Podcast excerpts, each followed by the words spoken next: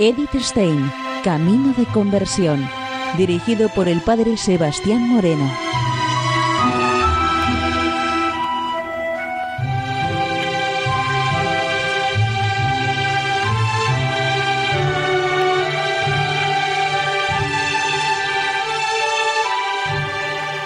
Muy buenos días, nos de Dios. Seguimos conociendo a Eddie Stein, Camino de Conversión. En esta emisión de este día vamos a continuar con la carta que, el Papa Juan Pablo II pues, nos comentaba sobre el tema de Eddie Stein como copatrona de Europa. Seguimos en donde lo dejábamos la semana pasada. Nos dice la carta lo siguiente. No hay duda, sin embargo, de que al reconocer la santidad de Brígida, la Iglesia, aunque no se pronuncia sobre cada una de las revelaciones que tuvo, ha escogido la autenticidad global de su experiencia interior. Aparece así como un testimonio significativo del lugar que puede tener en la Iglesia el carisma vivido en plena docilidad al Espíritu de Dios y en total conformidad con las exigencias de la comunión eclesial.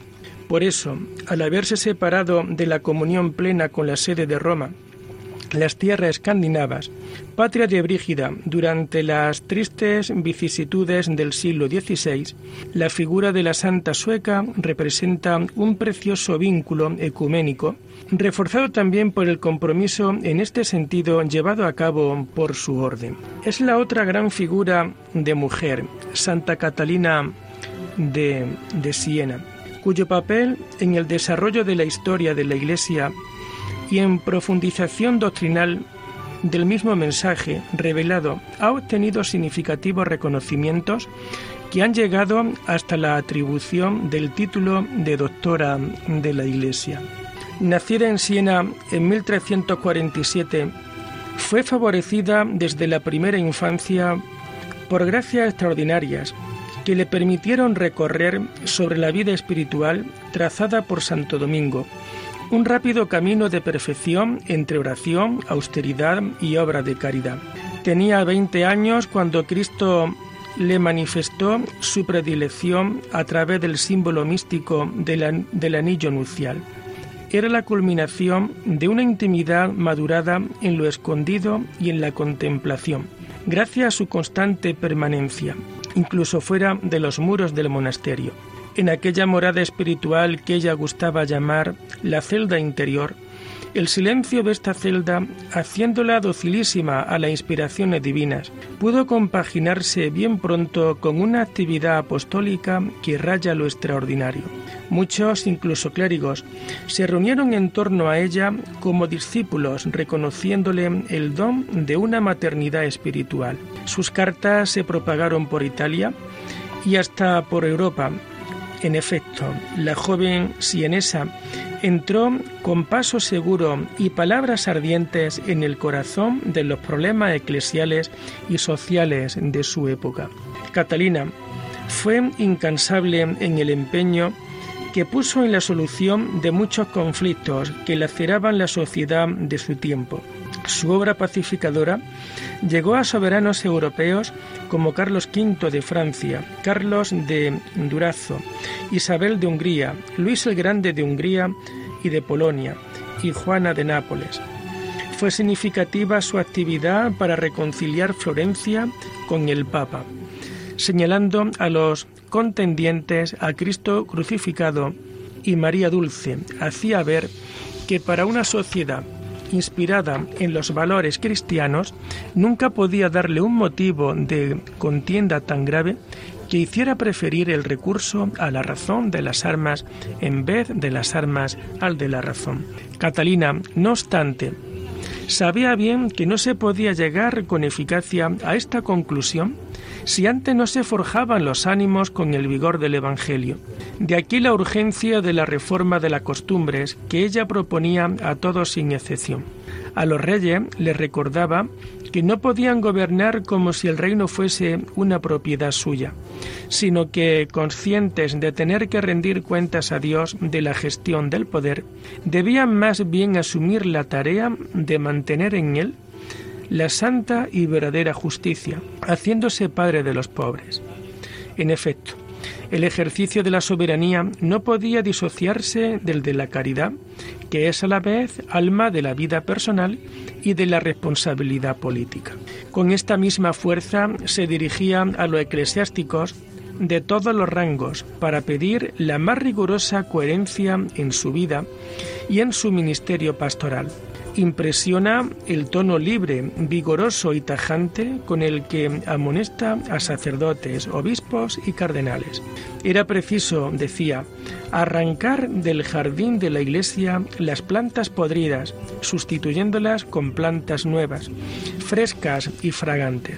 La Santa Sienesa apoyándose en su intimidad con Cristo, no tenía reparo en señalar con franqueza incluso al pontífice mismo, al cual amaba tiernamente como dulce Cristo en la tierra. La voluntad de Dios, que le imponía librarse de los titubeos dictados por la prudencia terrena y por los intereses mundanos para regresar de Aviñón a Roma, junto a la tumba de Pedro. Con igual ardor, Catalina se esforzó después en evitar las divisiones que se produjeron en la elección papal que sucedió a la muerte de Gregorio XI. También en aquel episodio recurrió una vez más a las razones irrenunciables de la comunión.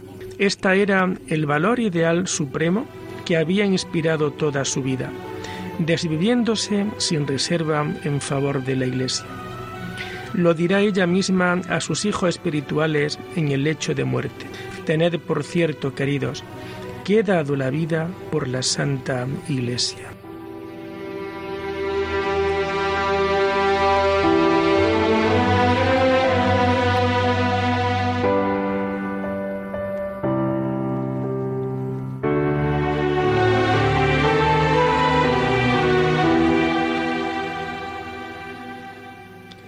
Con Eddie Stein, Santa Teresa Benedicta de la Cruz, nos encontramos en un ambiente sociocultural completamente distinto. En efecto, ella nos introduce en el corazón de nuestro siglo conclusivo, un siglo convulso, señalando las esperanzas que ha despertado, pero también las contradicciones y los fracasos que lo han caracterizado. Edith no proviene, como Brígida y Catalina, de una familia cristiana. En ella, todo expresa el tormento de la búsqueda y la fatiga de la peregrinación existencial. Aún después de haber alcanzado la verdad en la paz de la vida contemplativa, debió vivir hasta el fondo el misterio de la cruz. Había nacido en 1891 en una familia judía de Breslau, por entonces territorio alemán. El interés desarrollado por la filosofía y el abandono de la práctica religiosa, a la que no obstante había sido iniciada por su madre, más que un camino de santidad, hacían presagiar una vida bajo el signo del puro racionalismo. Pero la gracia la esperaba precisamente en las sinuosidades del pensamiento filosófico. Orientada en la línea de la corriente fenomenológica, supo tomar de ella la exigencia de una realidad objetiva, que lejos de terminar en el sujeto, lo precede y establece el grado de conocimiento, debiendo ser examinada con un riguroso esfuerzo de objetividad.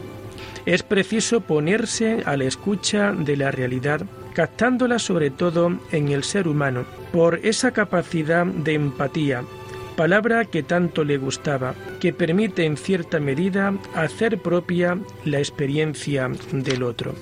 En, esta tensión de la escucha fue donde ella se encontró, por un lado, con los testimonios de la experiencia espiritual cristiana ofrecidos por Santa Teresa de Jesús y otros grandes místicos de los cuales se convirtió en discípula e imitadora, y por otro, con la antigua tradición del pensamiento cristiano consolidada en el tomismo.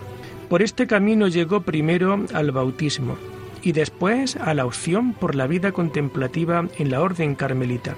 Todo se desarrolló en el marco de un itinerario existencial más bien convulso, marcado además de por la búsqueda interior, por el compromiso de estudio y de enseñanza que desempeñó con admirable dedicación.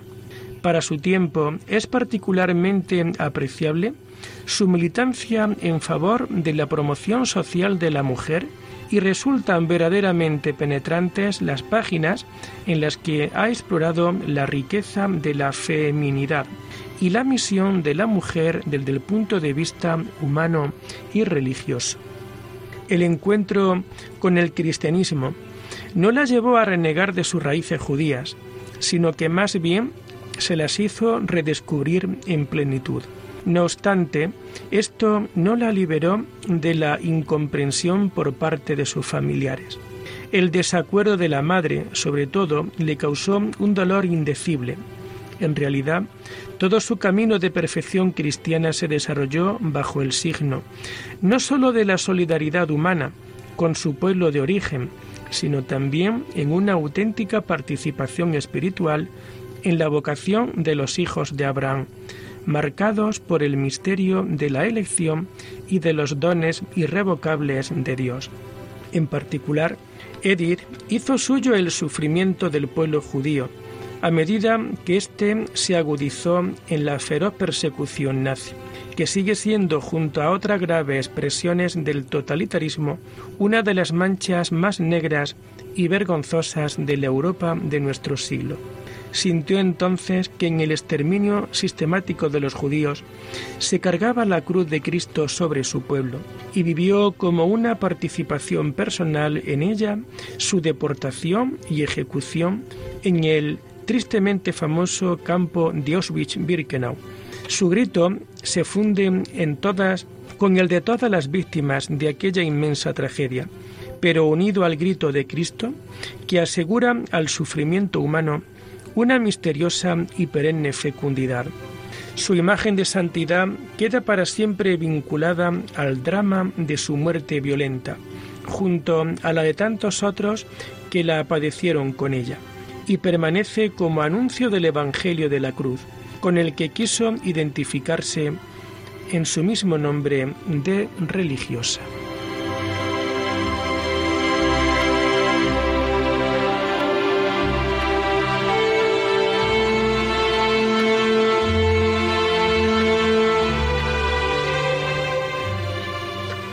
Contemplamos hoy a Teresa Benedicta de la Cruz reconociendo en su testimonio de víctima inocente, por una parte, la imitación del Cordero inmolado y la protesta contra todas las violaciones de los derechos fundamentales de la persona, y por otra, una señal de ese renovado encuentro entre hebreos y cristianos, que, en la línea deseada por el Concilio Vaticano II, está conociendo una prometedora fase de apertura recíproca. Declarar hoy a Eddie Stein copatrona de Europa significa poner en el horizonte del viejo continente una bandera de respeto, de tolerancia y de acogida que invita a hombres y mujeres a comprenderse y a aceptarse, más allá de las diversidades étnicas, culturales y religiosas, para formar una sociedad verdaderamente fraterna. Crezca pues, crezca pues Europa, crezca como Europa del Espíritu, en la línea de su mejor historia, que precisamente tiene en la santidad su más alta expresión, la unidad del continente, que está madurando progresivamente en las conciencias y definiéndose cada vez más netamente también en el ámbito político, implica ciertamente una perspectiva de gran esperanza. Los europeos están llamados a dejar atrás definitivamente las rivalidades históricas que han convertido frecuentemente su continente en teatro de guerra devastadoras. Al mismo tiempo, deben esforzarse por crear las condiciones de una mayor cohesión y colaboración entre los pueblos. tienen ante sí el gran desafío de construir una cultura y una ética de la unidad sin las cuales cualquier política de la unidad está destinada a naufragar antes o después. Para edificar la nueva Europa sobre bases sólidas no basta ciertamente apoyarse en los meros intereses económicos que si que si unas veces aglutinan, otras dividen, sino que es necesario hacer hincapié más bien sobre los valores auténticos que tienen su fundamento en la ley moral universal, inscrita en el corazón de cada hombre. Una Europa que confundiera el valor de la tolerancia y del respeto universal con el indiferentismo ético y el escepticismo sobre los valores irrenunciables, se embarcaría en una de las más arriesgadas aventuras y más tarde o más temprano vería retornar bajo nuevas formas los aspectos más temibles de su historia. El papel del cristianismo, que indica incansablemente el horizonte ideal, se presenta una vez más como vital para evitar esta amenaza. También a la luz de los múltiples puntos de encuentro con otras religiones, reconocido por el Concilio Vaticano II en, el decreto de Nostra Aetate, se ha de subrayar con fuerza que la apertura al trascendente es una dimensión vital de la existencia. Por tanto, es esencial un renovado compromiso de testimonio por parte de todos los cristianos presentes en las diversas naciones del continente. Ellos son los que han de alimentar la esperanza de una salvación plena mediante el anuncio que les es propio, el del Evangelio, esto es, la buena noticia que Dios se ha hecho cercano a nosotros y en el Hijo Jesucristo nos ha ofrecido la redención y la plenitud de la vida divina. Por el Espíritu Santo que nos ha sido dado, nosotros podemos elevar a Dios nuestra mirada e invocarlo con el dulce nombre de Abba, Padre. Precisamente, este anuncio de esperanza es lo que he querido afianzar al indicar en perspectiva europea una renovada devoción a, tres, a estas tres grandes figuras de mujer, que en épocas diversas han dado una aportación tan significativa, no sólo para el crecimiento de la Iglesia, sino también de la sociedad misma. Por esta comunión de los santos, que une misteriosamente la Iglesia terrena con la celeste, ellas se hacen cargo de nosotros en su perenne intercesión ante el trono de Dios.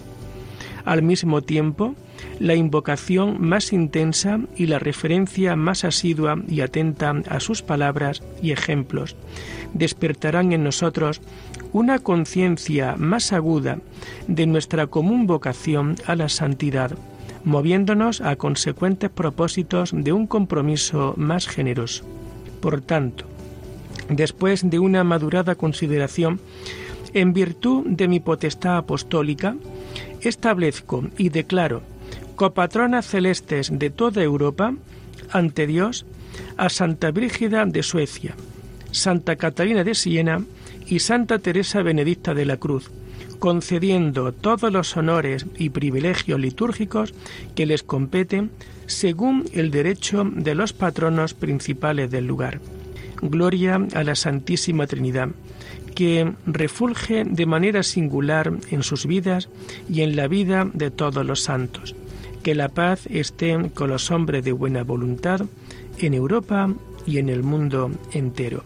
Dado en Roma, junto a San Pedro, el día 1 de octubre del año 1999, vigésimo primero de pontificado.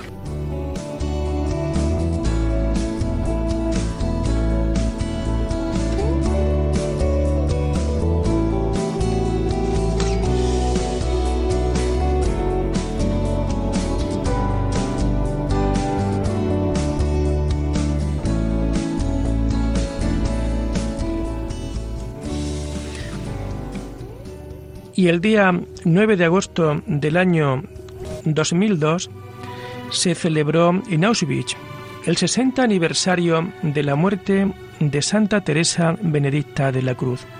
Esta celebración estuvo organizada conjuntamente por la Archidiócesis de Cracovia, por la Diócesis Bielsko-Ziwek y por los padres carmelitas descalzos de la provincia de Cracovia. Fueron invitadas a esta celebración entre otras personalidades, el cardenal Lustiger de París, el cardenal Meissner de, Colonia, el cardenal Vetter de Múnich, el cardenal Bubonivis de Breslau y otros obispos alemanes y polacos. En esta celebración estaba prevista una misa en el monasterio de las Madres Carmelitas Descalzas de Auschwitz y de una oración ecuménica en el campo de Birkenau. La Orden del Carmen se unió a esta celebración de este día y una intención particular es alcanzar del Señor, por intercesión de Edith Stein, hija del pueblo de Israel, la paz en Tierra Santa, todavía atormentada por las luchas, el odio y la división.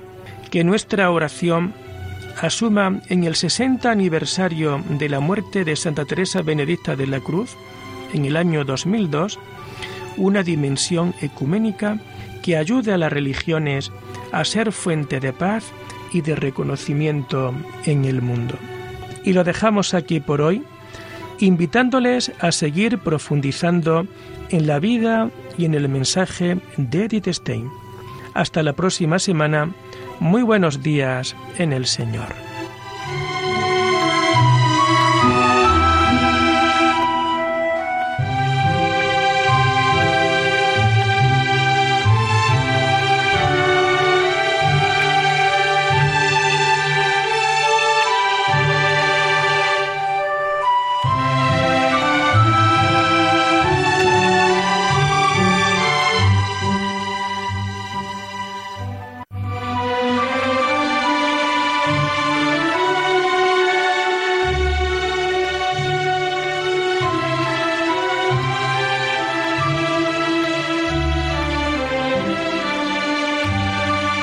Han escuchado Edith Stein, Camino de Conversión, con el Padre Sebastián Moreno.